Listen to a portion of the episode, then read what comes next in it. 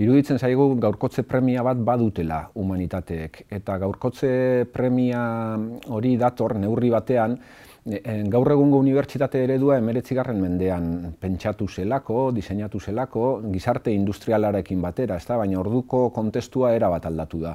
Orduan, e, bi aldagai ikusten ditugu behintzat, e, sartu beharko liratekenak edo oso aintzat hartu beharko liratekeenak e, humanitateen kurrikulumetan. Batetik e, aldagai globala edo mundu globalizatua bizi dugu, mundu globalizatu interkonektatua, eta bigarrenik mundu digitala. Orduan, e, nola landu horiek eta nola txertatu e, horiek kurrikulumean, ezta? Iruditzen zaigu kontzeptu klabe bat badagoela hor e, MIT-ko, Massachusettseko Teknologi Institutuko zuzendari Rafael Reifek, duela urtebete bota zuen kontzeptu oso interesgarri bat, adimen hibridoa landu behar dela zioen, eta egiten zion erreferentzia, mm, zera, elebitasun konkretu bati, struktura mental berriak behar ditugula zioen, eta horretarako elebidunak, etorkizuneko elebidunak ezi behar ditugula. Baina etorkizuneko elebidunei buruz ari denean ez da ari ikuspegi linguistiko batetik. Elebidunak dio, e, berak esaten du, behar direla batetik e, landu humanitateak eta gizazientziak eta bestetik e, zera, teknologia eta zientzia puruak esan dezagun, ezta? Eta bi horien ustarketatik letozke adimen hibrido horiek. Eta honekin batera, eta adimen hibridoaren ideia horretan sakonduz, Scott Harleyk badu liburu bat oso interesgarria, de fasi and teki. Fasi deitzen zaie, e, estatu batuetan, pixkat humanitate edo gizazientzia tradizionaletatik datozenei eta teki ba, teknologoei. Ezta? Eta berak defendatzen duena da bereizketa horrek ez daukala zentzurik gaur egun, eta justu bereizketa hori gainditzera e, egin behar dela. Eta hain zuzen ere, teknologiari e, giza zientzien eta humanitateen ekarpen onena egiten asmatu eskero, hor dagoela benetako indarra. Eta adibide modura jartzen du adibidez, ba, hainbat enpresa teknologikotako buruak eta sortzaileak, eman dezagun PayPal, eman dezagun Airbnb edo eman dezagun LinkedIn, horien sortzaileak estatus mundu teknologikotik dira e, fasiak, dira e, humanitateetatik edo gizazientzietatik datorren jendea eta gizartearen premiak eta gizartea bera oso ondo irakurtzen dakien jendea. Eta hortaz, humanitateek oso aintzat hartu beharko lukete, iruditzen zaigu, kontzeptu hori adimen hibridoarena eta bi mm, adimen hibridoaren alde banatan dauden bi elementu horiek ustartzearen ideia. Humanitateek oso momentu interesgarria bizi dute une hauetan.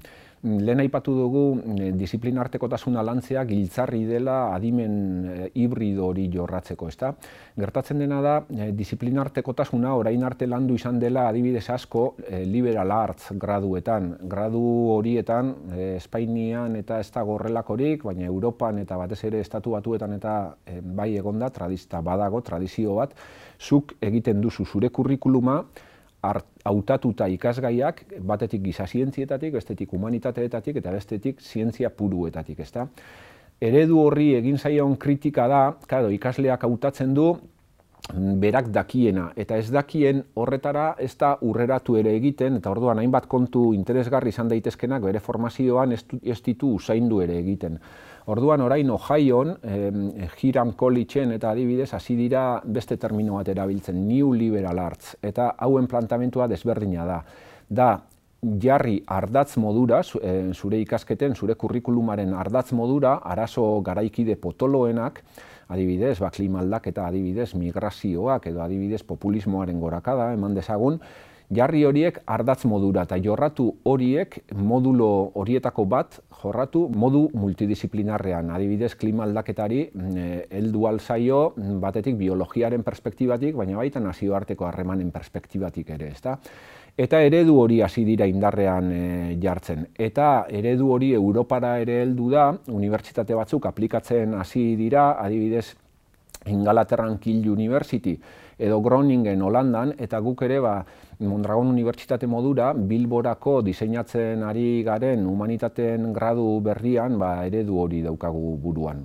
Iruditzen zaigu humanitatek gehiago begiratu behar diotela gizarteari, gizarteak dituen erronkei, Hombre, hor dago Kurt Levinen esaldi ospetsua, ez, da, ez dago ezer e, praktikoagorik teoria on bat baino, ados, puntu batera arte ados egon gaitezke, baina teoria hori beti izango da indartzuagoa jartzen baduzu elkarrizketan praxiarekin eta giar hori erantzten badiozu, ezta?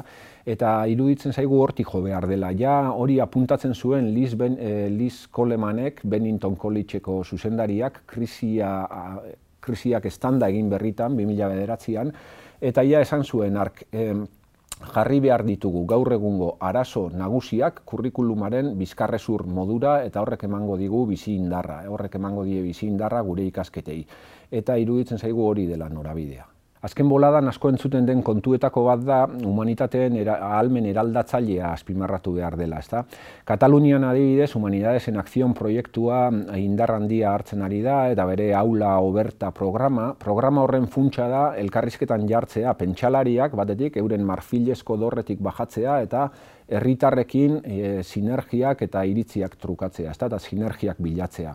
Horren bidez bilatzen dutena da, humanidades zerotik, humanidades zero deitzen die Marina Garcesek, pixkat humanitate irrelevanteei, pixkat e, ba, kutsa batean dotore-dotore e, gordeta dauden humanitateei, realitatearekin harremanik ez dutenei, ba, horietatik, humanidades zedo horietatik, humanidades en transizionera e, bidea egitea, ez da, apurka-apurka eguneroko arazoei eta heltzea eta erantzunak emateko ba, loitzen astea. Eta iruditzen zait, ez dela ideia berri bat, e, lehendik ere ba, action research edo ekintza ikerketa moduko paradigmak badaude, mm, e, paradigma horien muinean dago arazoak, gizartearen arazoak lokalizatzea eta gizarte, e, gizarte arazo horietan implikatuta dauden taldeekin eskuz esku eurekin batera lan egitea eta bidea egitea, eta aurrera begira ere uste dut ipar eta norabide oso interesgarri bat markatzen digula. Aurrera begira iruditzen zait humanitateek hiru hildo aintzat hartu beharrekoak izan ditzaketela. Batetik, agerikoa da, geroz eta agerikoagoa, zibilizazio krisi bat bizi dugula. Aberastasunaren banaketa e, erabat desorekatua, e, migrazio krisiak, norrez gain klima aldaketa, garapen ereduaren beraren krisia eta zer esanik ez, azken boladan ikusten ari garen populismoen goraka da, hori guztia hor dago eta horri guztiari erantzun egin behar zaio. Eta horregatik, iruditzen zaigu, geroz eta premiazkoago direla humanitateak, bai herritartasuna eta zibikotasuna lantzeko, bai geroz eta bizimodu duinago batzuetara bidean ba, lan egiteko. Bigarrenik, badago beste arlo bat, eh, humanitateek bai alabai presente egon behar dutena, eta hori da, bueno, datuen gizarte honetan, iraultza teknodigital bete-betean murgilduta gaude, eta adibidez, batxinan eta indian identifikazio biometrikoekin jo eta ke dabiltza, burmuin jakeatzen ere esperimentatzen ari dira hainbat eh, lekutan, Eta hor galdera etiko oso potoloak sortzen dira, ezta? Noraino bai genoma edizioan, noraino ez, e, gaixotasuna saiesteko bada bai, baina beste arlo batzuetan pribatutasunari eragiten dioten arloetan eta behar bada ez gaude hain seguru eta galdera berdinak sor daitezke ba kriogeneizazioari buruz adibidez edo, edo beste zenbait arlori buruz, ezta? Eta hor esandako moduan e, etikak eta humanitateek presente egon behar dute.